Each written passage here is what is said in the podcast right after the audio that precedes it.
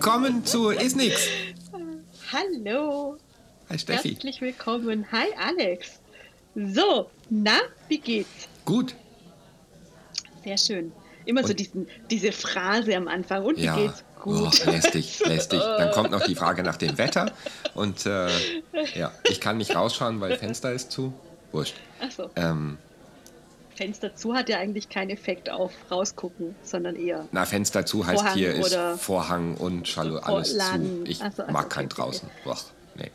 Ja, ja. Ja. Du magst kein draußen. Frag mich mal, Ja. was ich mag. Was magst du denn, lieber Alex? Ha! Zwei Sprüche mag ich im Bereich der Dysphagiologie. Einmal Okay. ähm, mein Lieblingskaffeebecher, auf dem drauf steht Don't be afraid of a little penetration. Den man im Freundeskreis nicht so zeigen darf, aber der in dysphagiologischen Kreisen schon wirklich cool ist. Ähm, und mein zweiter Lieblingsspruch ist Don't blame the bolus von Jenessa Hambert. Reden wir drüber. Absolut. Ja, total gern. Ja, ich könnte noch einen dazu schmeißen Yes. von Maggie Lee Huck- Huckabee. Patients don't fail rehab, ja, sondern Ja. it's us that fail to offer the right treatment options. ja, absolut. Ja, aber ich finde ich find tatsächlich äh, Don't Blame the Bolus einen ganz, ganz spannenden Satz. Ähm, den, den Tassenaufdruck natürlich auch äh, super spannend, aber ähm, gehört ja auch so ein bisschen zusammen ne? mit, dem, mit der Penetration Ja, mit genau. dem Bolus, die dann, Ja. da, die dann da so ein bisschen eindringt, ja. Du, und das passt ganz gut zu äh, einer Veranstaltung, die ich am vergangenen Wochenende besuchen durfte. Was- Zufall. also wirklich, wirklich total spannend. Aber grundsätzlich das Thema ja immer total interessant, gerade wenn es um Diagnostik auch geht. Gell? Wa- Was, was bedeutet denn der Satz für dich? Ich frage dich jetzt erstmal, was, warum, warum ist denn das so ein Lieblingssatz für dich mit diesem Don't blame the bolus? Was heißt denn der für dich? Vielleicht die, die den so nicht kennen, den Ja, also ich habe den von Ianessa Hambert gehört oder gelesen. Mhm. Ich weiß es ehrlich gesagt gar nicht mehr, aber ich glaube tatsächlich gehört bei einem Workshop, den du mal in ähm, Karlsbad angeboten hast. Mhm. Ähm, Und das war irgendwie so ein kleines bisschen ein Aha-Erlebnis im Sinne von, okay, ähm, irgendwie muss ich meinen Fokus auf das, was ich mir in der Diagnostik anschaue, ähm, ändern. Also es war cool, weil wir uns schon was angeschaut haben, aber ähm, unsere Lieblingsdiskussion war immer irgendwie, welche Farbe nehmen wir, um den Bolus einzufärben? Und äh, wir haben immer nur den Bolus beobachtet und haben immer nur beschrieben und dokumentiert, was der Bolus gemacht hat. So als wäre er irgendwie eine Persönlichkeit. Aber Janessa hat dann ja sehr genau beschrieben, dass das eigentlich ja gar nicht so sehr der Fokus sein sollte, sondern eher dieses, ähm, wie geht denn jetzt der Patient eigentlich damit um, wenn der Bolus irgendwas macht? Und dass dieses, ähm, der Bolus ist das Böse oder ähm, es kommt irgendwie zur Penetration oder ähm, Reste des Bolus bleiben irgendwo. Ähm, ja, und? Ähm, Ja. das, Und auch schon davor geschaltet, sich zu überlegen, wie kommt es denn dazu, dass möglicherweise der Bolus bestimmte Wege geht oder irgendwo übrig bleibt als Rest oder als Residuum. Und ja. weil wir ja den Bolus als solches nicht therapieren können, außer ihn den Patienten wegzunehmen oder Ja, genau. ihn in der Konsistenz zu ihn- verändern. Ihn, ihn dickflüssig zu machen. Absolut. Und, Ja. und ähm, sondern wirklich zu schauen, wie können wir denn das System sozusagen anpassen, damit es mit dem oder mit anderen Boli einfach auch gut zurechtkommt. Und ich fand es total ähm, spannend. Jetzt gerade war ich ja in Zürich bei den Dysphagietagen und also ohne jetzt Werbung machen zu wollen, aber das ist wirklich eine grandiose Veranstaltung ähm, gewesen und ist es aber auch immer auf einem echt hohen Niveau, aber trotzdem mit einem sehr starken klinischen Bezug. Und das waren wirklich spannende Diskussionen, die gar nicht unbedingt jetzt offiziell geführt wurden, aber ich habe ganz viele so Kaffeepausengespräche und Pausengespräche einfach Ja. miterleben dürfen und auch geführt. Und da ging es tatsächlich ganz viel um dieses Thema, wie gehen wir denn mit diesem Bolus um? Und wir kennen das ja auch aus der Diagnostik, gerade diese Situationen, über die wir ja auch schon oft gesprochen haben, ne? wenn man den Fokus nur darauf legt, besteht halt diese Gefahr, dass sehr schnell die Untersuchung abgebrochen wird. Ne? Wir kennen das ja alle, Mhm. dass dann irgendwelche Mediziner oder wer auch immer die, die, die Untersuchung führt, will jetzt gar nicht nur die Mediziner ähm, da in das Rampenlicht stellen, sondern müssen wir uns wahrscheinlich alle an die Nase packen. Ja. Schnell sagt, wir unterbrechen, wir brechen jetzt die Untersuchung an der Stelle ab, ist zu gefährlich, Patient wird aspiriert. So, und was wissen wir jetzt? oder vornix? schlimmer, ähm, So, ich ne? habe schon alles Ja. gesehen, weil da irgendwie noch Residuen im Additus larynx Ja, sind. ja, genau. Nach genau. einem Schluck. Ja. Und genau. Und, und die, der Aufhänger sozusagen war, dass ein paar, also wirklich tolle Vorträge gab, wo man schon auch merkt, dass sich diese Wissenschaft da auch methodisch, wie Studien durchgeführt werden, wie sauber die ähm, validiert werden, sozusagen bestimmte Tools. Da hat sich also wirklich viel getan in den letzten Jahren. Aber trotz alledem irgendwie dieser Fokus wieder hin auf diesen Bolus geschiftet hat bei solchen äh, Messinstrumenten. Das war so dieser Kern von diesen Diskussionen, die ich da so ein bisschen oder Gesprächen mitgekriegt habe, weil ähm, manche von diesen Tools, die vorgestellt wurden, eben sehr sich auf diese Beurteilung von Sicherheit und von Effektivität des Schluckens beurteilen. Mhm. Und das kennen wir ja natürlich alle von der Penetrations-Aspirationsskala von Jay Rosenbeck, die ja mittlerweile auch schon naja, knapp 30 Jahre auf dem Buckel hat, nicht ganz, aber ähm, fast in zwei Jahren ist es soweit. Und wo wir ja mittlerweile auch schon viel drüber gesprochen wird, na, hat die so, ist die so wirklich aussagekräftig oder muss man da vielleicht methodisch oder auch inhaltlich nochmal rangehen, wo durchaus ja auch Und sind die Konsequenzen, die wir manchmal daraus ziehen, denn die ja, richtigen? ganz genau. Genau.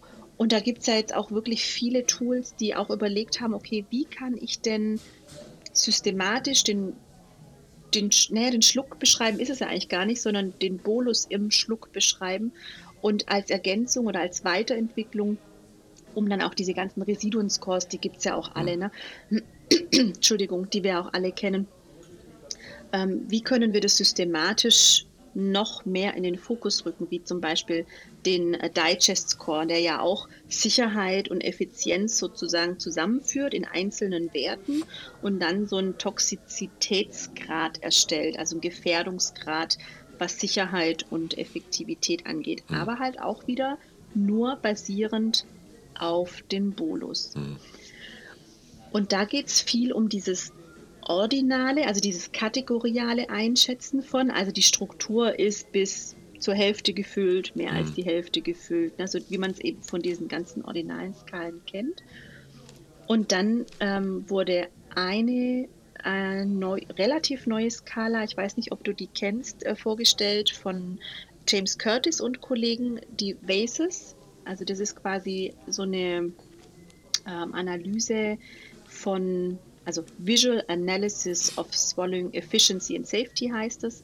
Da geht es tatsächlich auch um die Beurteilung der Sicherheit und der Effektivität im Schluck, aber nicht in so einem kategorialen System, dass man sagt, es gibt keine Residuen, halb voll, ganz Ja. voll, was auch immer da die Einteilungen sind, sondern, sondern er sagt, und das ist, stimmt ja auch, dass schon allein die Definition von Penetration so unterschiedlich gehandhabt wird Ja. in der Literatur oder auch von. Residuen. Was ist denn halb voll? Und wir haben einfach zweidimensionale Bilder und es ist einfach wahnsinnig schwierig, ähm, sowas zu messen. Und die nutzen im Prinzip die Idee von so einer Visual, na nicht Analog Scale, aber von, vielleicht, Entschuldigung, meine Stimme, nur ein Schlückchen trinken zwischendurch. Nimm ein bisschen Bolus, ja.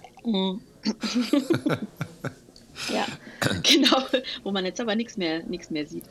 Ähm, und die nutzen im Prinzip Bildfläche und schätzen auf so einer prozentualen Skala von 0 bis 100 ein, wie viel Fläche ist denn jetzt mit Bolus bedeckt in Okay, so einem ja. vordefinierten Gebiet. Und das machen die einmal mit ähm, Sicherheit, Penetration, Aspiration, dass sie sagen, naja, so und so viel Prozent der im äh, Stimmlippen sind bedeckt mit Bolus zu einem bestimmten Zeitpunkt. Oder so und so viel Prozent der ähm, Valleculae sind befüllt mit Bolus zu einem bestimmten Zeitpunkt. Das heißt, sie nehmen diese Kategorien weg Mhm. und machen da so ein metrisches Messsystem ähm, drauf. Und das ist alles, also sowohl Digest als auch Basis oder alle anderen Skalen sind wirklich ähm, sehr präzise validiert und sehr präzise beschrieben, aber konzentrieren sich halt wieder auf Bolus, ne? nur auf den Bolus.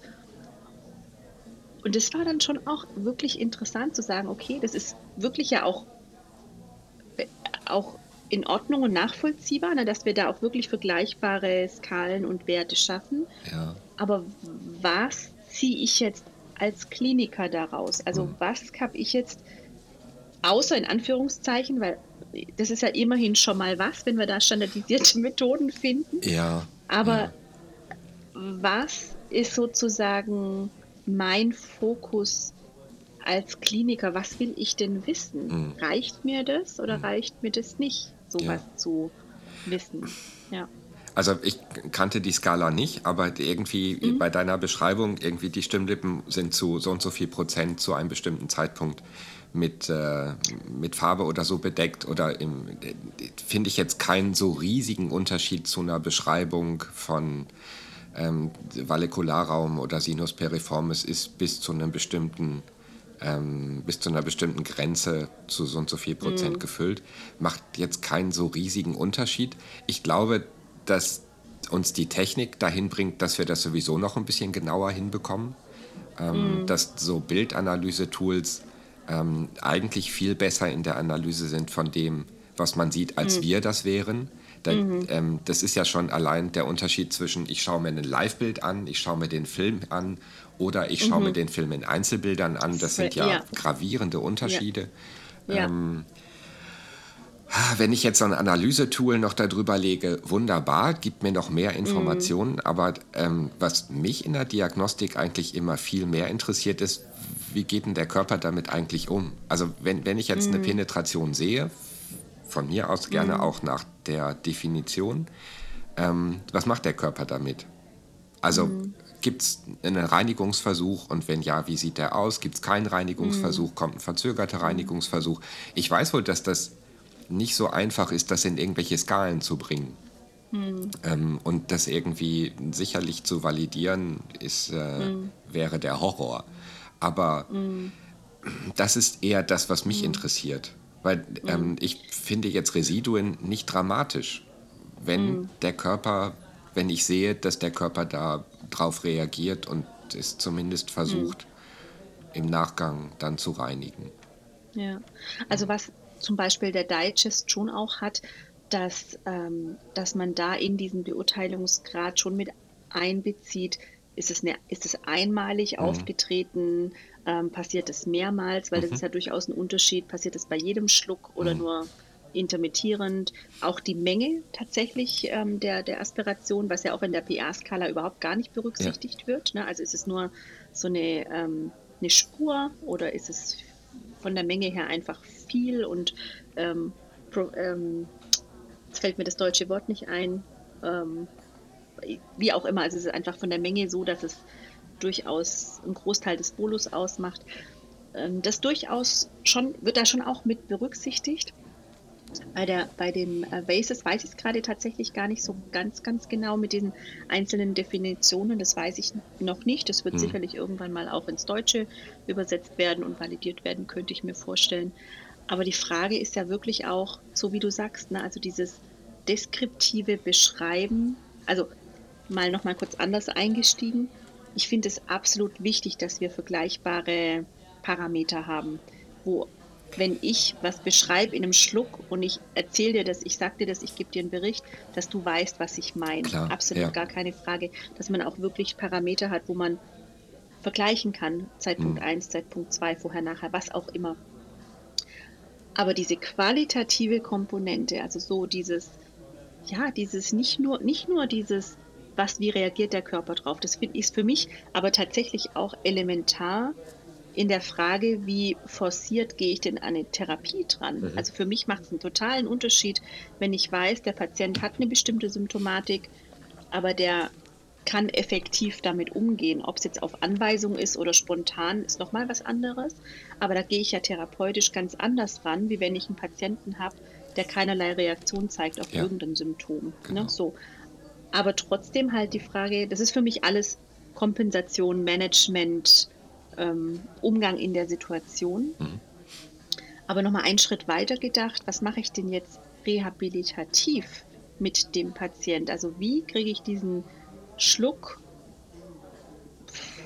äh, organisiert oder ja, angepasst, dass möglicherweise solche Kompensationen auch irgendwann gar nicht mehr so notwendig sind. Mhm. Und was brauche ich von der Diagnostik dafür mhm. im Prinzip?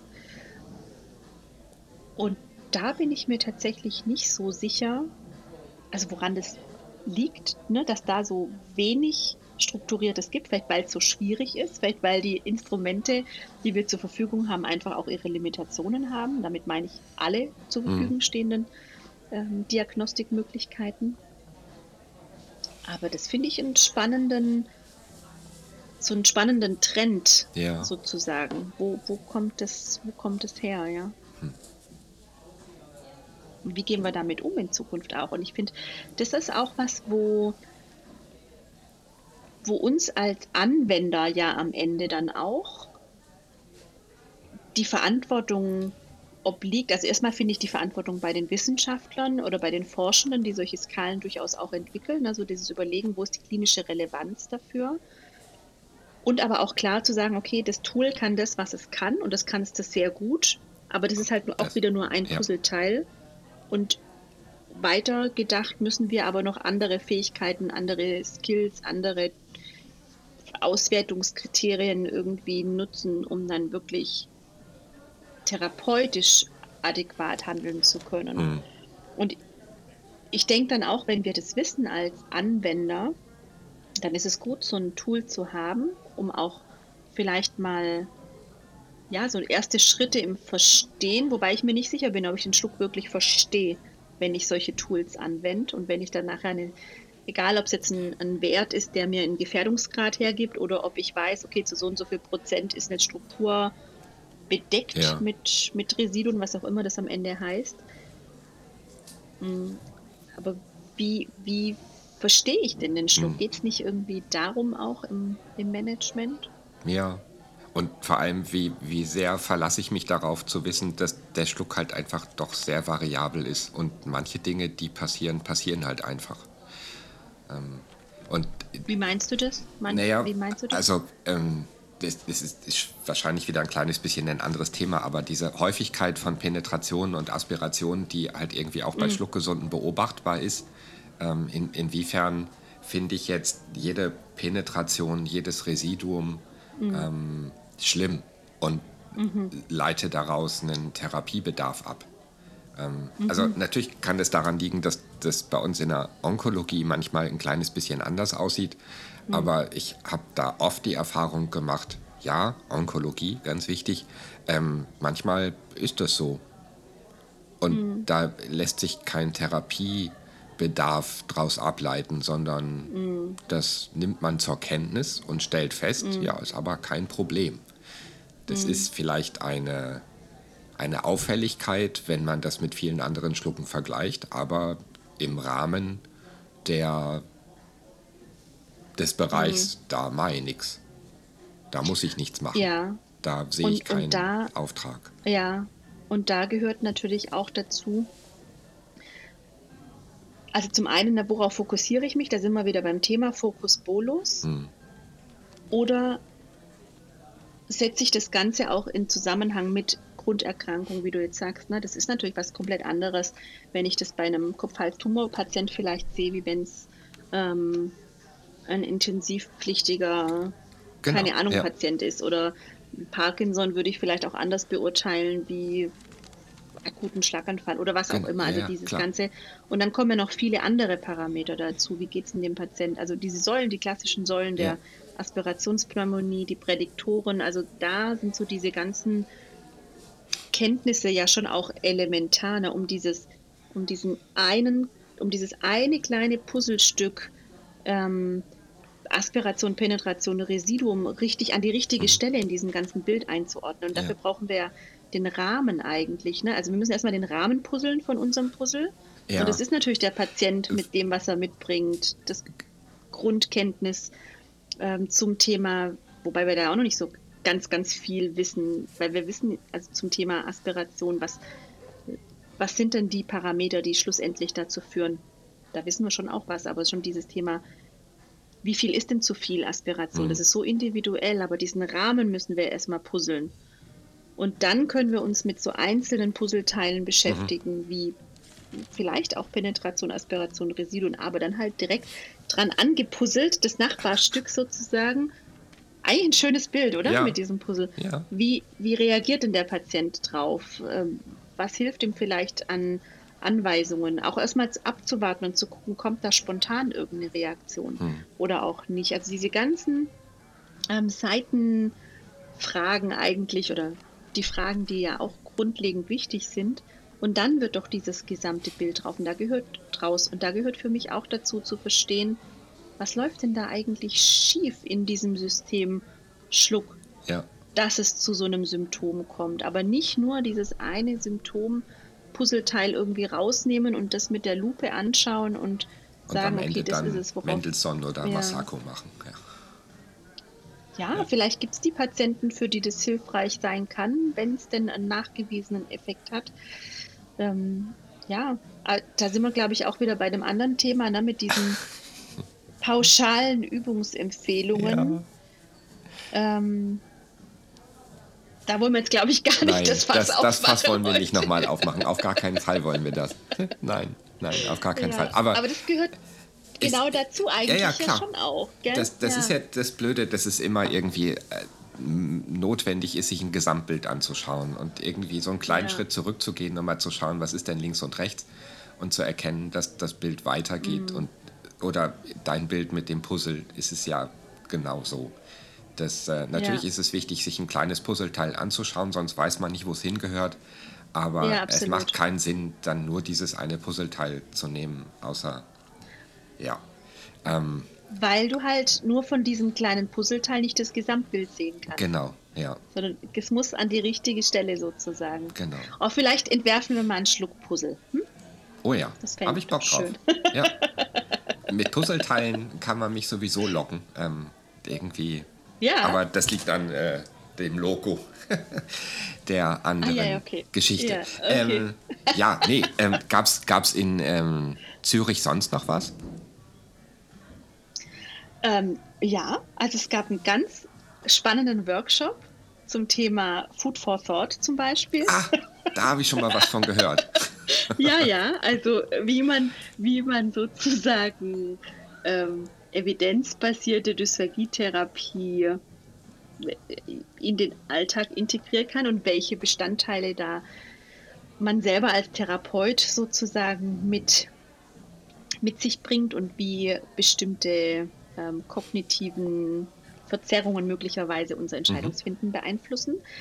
Ähm, nee, es gab viele tolle Vorträge tatsächlich. Ähm, auch ein Blick in die Zukunft zum Thema Technologie, ähm, KI zum Beispiel, also wie, wie künstliche Intelligenz auch die, das, ähm, ja, die Zukunft der Dysphagietherapie verändern können. Mhm die Liz Ward aus Australien war da und hat zum Thema ähm, Telemedizin und Teletherapie nochmal spannende Sachen beschrieben, wo jetzt in anderen Ländern auch nochmal einen ganz anderen Stellenwert haben. Maggie Lee Huckabee hat einen fantastischen ähm, Vortrag gehalten zum Thema, wie hat sich denn auch so dieses Thema Dysphagietherapie entwickelt, so einen historischen Abriss tatsächlich auch ein bisschen gebracht und es nochmal so in Beziehung gesetzt, worauf sollten wir uns eigentlich fokussieren. Das waren, waren echt auch nochmal wertvolle Impulse. Und sonst gab es aber auch ganz konkrete ähm, Vorträge zum Thomas zum Beispiel von der Ulrike Frank, ähm, zum, zu kindlichen ähm, Diagnosen von der Jana Zang. Es gab wirklich tolle Vorträge. Ich kann es, glaube ich, gar nicht alle, alle nennen, wo man schon auch merkt, auf der einen Seite sehr wissenschaftlich orientiert, mhm. also aber halt auch so diesen ganz klaren klinischen Link und diesen klinischen Fokus. Mhm. Da habe ich schon viele Impulse mitgenommen tatsächlich. Okay.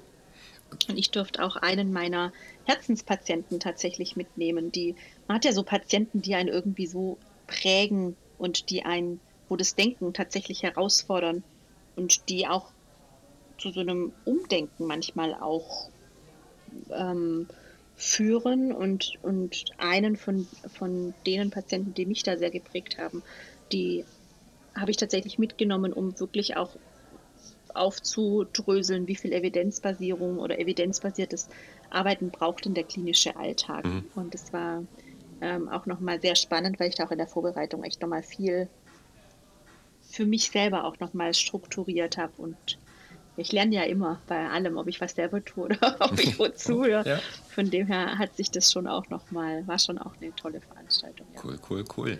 Findet jährlich statt mhm. oder? Alle zwei Jahre Alle zwei Jahre. ja. Okay. Mhm. Und normalerweise immer im November. Also die haben das jetzt geschiftet, weil die ESSD im letzten Jahr so spät war. Ja. Normalerweise ist es immer im November, also quasi wieder im November 26, wenn es denn äh, also regulär sozusagen. Ja, War ja. jetzt schon zum neunten Mal tatsächlich. Cool, und im cool. Wechsel dazu gibt es immer Stimmtage. Also dieses Jahr sind dann im November wieder Stimmtage, wenn da jemand auch interessiert ist. ist ah, sicherlich nee, das schneide ich raus. Ähnliche ist, äh Qualität.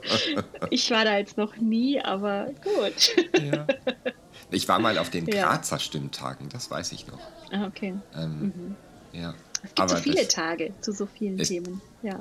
Aber das ist cool. Ähm, wir hatten das Thema ja auch schon mal, dass Tagungen und Netzwerken und irgendwie auch mal über den Tellerrand gucken und andere Leute treffen, ja. dass das durchaus wichtig ist und irgendwie ähm, einen oft oder manchmal weiterbringt oder genauso weit bringt, wie jetzt irgendwie eine Fortbildung zu besuchen, ähm, die mm. ein sehr spezielles Thema behandelt. Das ist beides gut, mm. aber ähm, meine Erfahrung ist, dass so ein, oder dass ich mich eher auf Tagungen und größere Veranstaltungen mit, mit einem variableren Thema ähm, konzentriere. Mm. Also ich bin lieber auf einer Tagung mm. als auf einer Fortbildung. Das klingt mm. irgendwie komisch, aber ich kenne viele, die gehen lieber auf eine Fortbildung als auf eine Tagung. Das ist auch okay. Ja, klar. Ähm, aber ja. dieses Netzwerken ich, und auch andere Leute treffen und ja. ähm, mal zu schauen, wie ist denn das in anderen Ländern, andere Länder, andere Sitten.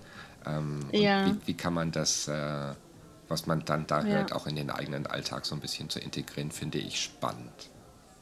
Ist super spannend und ich, ich, ich glaube auch ganz arg wichtig, weil gerade bei solchen Tagungen nochmal viele Impulse, unterschiedliche Impulse auch reingegeben werden, mhm. wo man vielleicht auch selber sich gar nicht dafür entschieden hätte, so zum Thema Confirmation Bias, dass man sich ja eher die Informationen sucht, die eh schon so dem eigenen Denken und der eigenen mhm. Neigung entsprechen. Und wenn man dann aber sozusagen gezwungenermaßen wegen dem Programm halt nochmal andere Impulse gibt, dann kann das echt augenöffnend sein. Ja. Das finde ich schon super interessant. Wobei, also nicht wobei, das Besondere jetzt gerade an so einer Veranstaltung war, im Vergleich zu einer klassischen Fachtagung, Konferenz, wo ja häufig die Zeitslots sehr, sehr ähm, kurz sind mit ja. sieben bis zehn, 15 Minuten Vorträgen, ähm, ist natürlich bei sowas, dass man, dass die Vorträge jetzt alle 45 Minuten lang waren.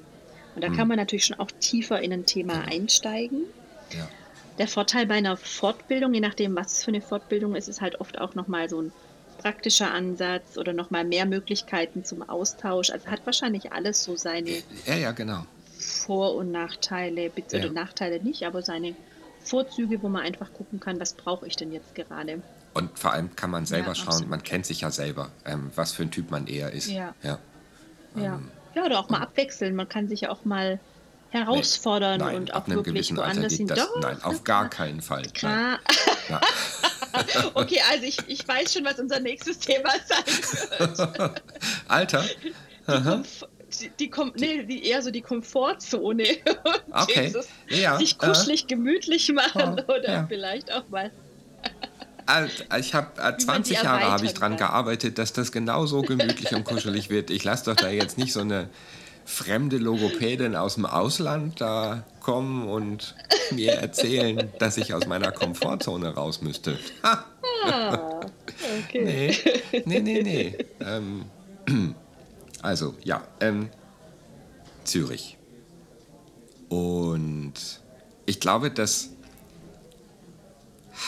also ich weiß es nicht genau, aber äh, was, was bei mir so ein bisschen hängen bleibt. Irgendwie Never Blame the Bolus war ja unser Einstieg und irgendwie, Ja, ja. Man, man sieht so ein bisschen, dass manche Dinge kommen irgendwie wieder. Und so ein gewisser Ja. Fokus auf den Bolus ähm, ist zu erkennen. Auf der anderen Seite vielleicht mit einer etwas anderen Intention, als das vor irgendwie 20 Ja. Jahren der Fall war, als der Bolus quasi the bitch war. Ja, Ähm, ich, bin, ich bin mir nicht sicher, ob das eine gute Idee ist, sich jetzt wieder sehr auf den Bolus zu konzentrieren oder ob wir ähm, das schaffen, jetzt wieder schnell die Kurve zu kriegen.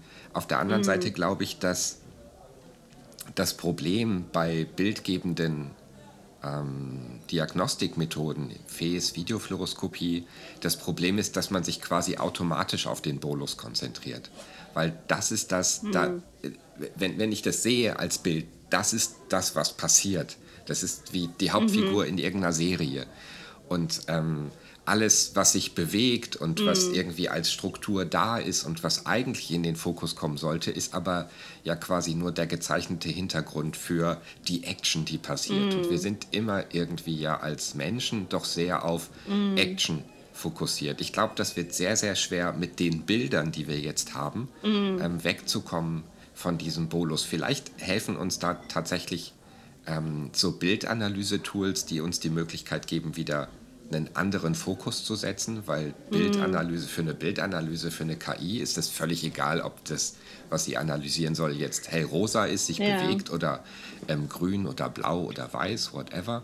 Ähm, Das könnte vielleicht helfen, aber am Ende habe ich die Befürchtung, dass die Skalen, die daraus entstehen, dann doch irgendwie wieder den Bolus in den Mittelpunkt holen. ja. Ähm, wie, wie wir das verhindern oder wie wir dafür sorgen, dass das nicht so eine Ausschließlichkeit wird, kein Plan. Ich, ja. Also ich glaube tatsächlich, was halt elementar ist, ist anzuerkennen, wo halt die Grenzen der bildgebenden Verfahren liegen. Und vielleicht können wir mit einer Fies das gar nicht anders machen, außer uns auf den Bolus zu konzentrieren, weil das Verfahren einfach das andere schwer nur hergibt. Das kann ja sein. Oder es gibt diese Skalen nicht, weil es einfach das, das System, das Verfahren nicht gut hergibt. In der Videofluoroskopie haben wir da schon wieder ganz andere Möglichkeiten. Hat aber auch ihre Limitation. Also da kann ich deutlich mehr über Biomechanik sagen, aber nichts über Pathomechanismen. Und Ja. vielleicht fehlen uns einfach noch die richtigen Tools, um das wirklich gut in Beziehung zu setzen. Und ich finde es aber ganz arg wichtig, so vielleicht als ja, so Einleiten unseres Abschlusses irgendwie ganz arg wichtig, genau das zu anzuerkennen, weil das ist ja nicht das Problem von uns als Therapeuten, dass die Fies halt nur das sieht, was sie sieht. Oder die Videofluoroskopie nur das sieht, was sie sieht. Aber was ziehen wir, für, also was ziehen wir da für Schlussfolgerungen draus? Ja. und, und wie, wie gehen wir da reflektiert im klinischen Alltag damit um? Und ich glaube, darum geht's. Und deswegen ist auch so eine Skala an sich ja kein Problem, wenn man die in den richtigen Rahmen setzt und in Beziehung setzt und erkennt, okay, Ja, genau. ich kann standardisiert super gut, besser wie mit den anderen Skalen, Effektivität und Sicherheit festhalten. So, und jetzt ist aber der nächste Schritt genauso wichtig. Genau, ja. So. Und, das jetzt kommt das eigentlich. Entscheidende und ja. da ist nicht Schluss, Ja. das ist nicht Ende des Ja, Weges. genau, ganz genau. Ich ja. sehe in zwei Jahren Aber bei uns ein- ist jetzt Schluss. Oh ja, verdammt. Ich sehe in zwei Jahren eine sehr ausführliche Folge über die Penetrations-Aspirationsskala anlässlich Mhm. ihres Geburtstags. Ähm, Da, was sie ist, was sie sein kann, was sie sein will und was sie nicht ist. Ja. Irgendwie so in der Art. Zum Glück haben wir noch zwei Jahre Zeit. Puh, ja. Ähm, happy Birthday. Nein. Ähm, Steffi, vielen Dank für das Gespräch. Stay hungry. Mhm. Stay tuned. Ciao. Bis zum nächsten Mal. Tschüss.